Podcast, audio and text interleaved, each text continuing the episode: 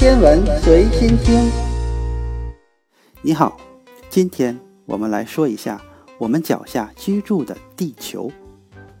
一九九六年，著名的天文学家卡尔萨根在他的最后一次采访中宣称：“我们生活在一颗围绕着单调恒星公转的金属岩石上。”这是对地球的简单描述。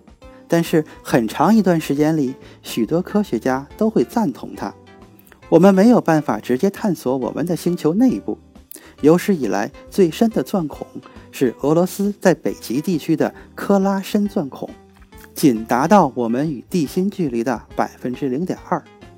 因此，即便是最好的科学地图，看起来也不比你中学展示了一个地壳。一个内核和一个中间叫做地幔的三层结构的教科书漫画好多少？但这种情况正在改变。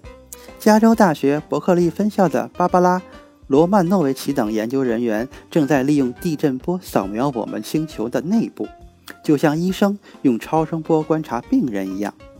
他们所看到的各种复杂的细节，不是平淡无奇的矿物块，而是丰富而充满活力的内部景象。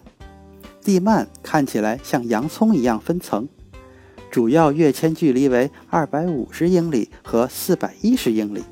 在四百一十英里深处，研究人员最近发现了一个巨大的内部山脉，其山峰可能比珠穆朗玛峰还要高。罗曼诺维奇说：“最近我们在大约一千英里深处发现了另一个变化，岩层被不断上升的热岩石撕裂，在雨流之下。”两个大约澳大利亚大小的奇怪斑点在地核上跳动，一个在非洲之下，一个在太平洋之下。罗曼诺维奇说：“我们逐渐认识到，这不是标准的卡通图片。对地球动力学家来说，这是一场彻底的革命。地幔斑点特别有趣，因为它们会对地表生命产生影响。”牛津大学地震学家玛利亚·特谢赫米斯特伦科最近的工作证实了这些斑点是热地幔雨的来源。当这些雨流浮出水面时，会引发毁灭性的超级火山爆发。他的研究已经发现了非洲斑点和拉留尼旺地幔柱之间的详细联系。拉留尼旺地幔柱在六千七百万年前就在现在的印度引发了一波喷发。与大小行星撞击，形成了一气呵成的效果，杀死了恐龙。其他雨流导致了巨大的火山爆发，形成了冰岛，并继续推动黄石公园下面隆隆作响的活动。在过去的几亿年里，这些事件、气候变化和大规模的灭绝之间有很高的相关性。然而，地幔斑点的性质一直是一个谜。主要是因为特谢赫米斯特伦科和他的同事们研究地震波，只是间接地揭示了我们星球的内部结构。波浪移动得更快或更慢，这取决于它们穿过的材料的温度和成分。然后可以通过测量地表地面运动的仪器来探测波浪，并对其进行分析，以解释波浪通过的结构。不幸的是，这种方法不能轻易区分温度、致密的物质和较冷、较轻的物质，留下了很大的解释空间。剑桥大学地球物理学家桑恩科塔绘制了这些斑点。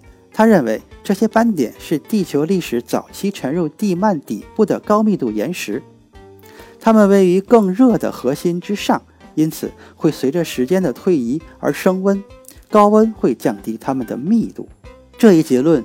与罗曼诺维奇关于地球内部是一系列重叠的洋葱状层的新兴观点相一致。科学家过去把地幔想象成一个单一的单元，在来自地核的热量的影响下慢慢的搅动。他们总结到，一个整齐的上下环流拉动了地壳，移动了大陆，重塑了海洋。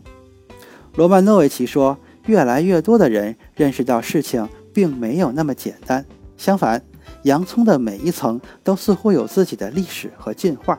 四百一十英里的转变与地幔岩石结构的突变有关。在罗曼诺维奇研究的六百英里区域，上升的地幔雨似乎弯曲和偏转，就像撞到了墙上。那一点还没有被理解。地幔下面的层也显示出十足的复杂性。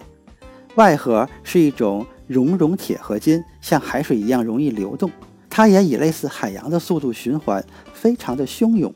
这种湍流至关重要，因为它会产生行星的磁场，保护地球免受太阳风暴和宇宙辐射的影响。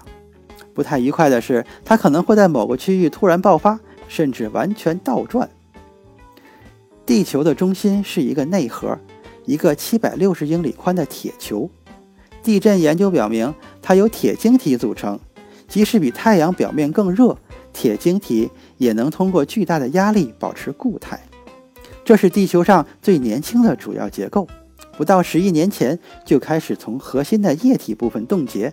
更奇怪的是，内核的旋转速度略快于地球的其他部分。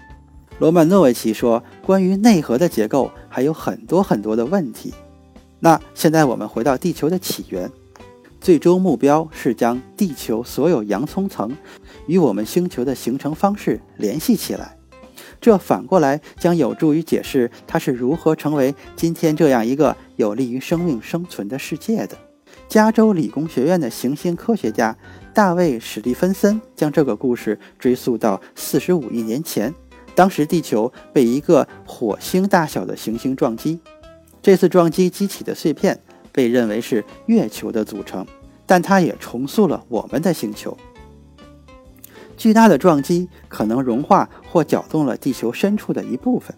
史蒂芬森说，由此产生的液体与固体的分离，以及核心物质与地幔物质的分离，建立了一种进化到我们所看到的状态。核心、地幔斑点和分层都可能来自这个早期状态。罗曼诺维奇想通过建造太平洋阵列来探索更多我们星球的内部历史。太平洋阵列是一个基于海洋的运动探测器网络，它将提供一种观察地震波穿过地球内部的新方法。这是我们有些人已经努力了三十年的事情。我们需要它来照亮下地幔。对于史蒂芬森来说，最终的梦想是以儒勒·凡尔纳的风格向下探索。我们星球内部也许正浮现的图景是一场彻底的革命。今天的天文随心听就是这些，咱们下次再见。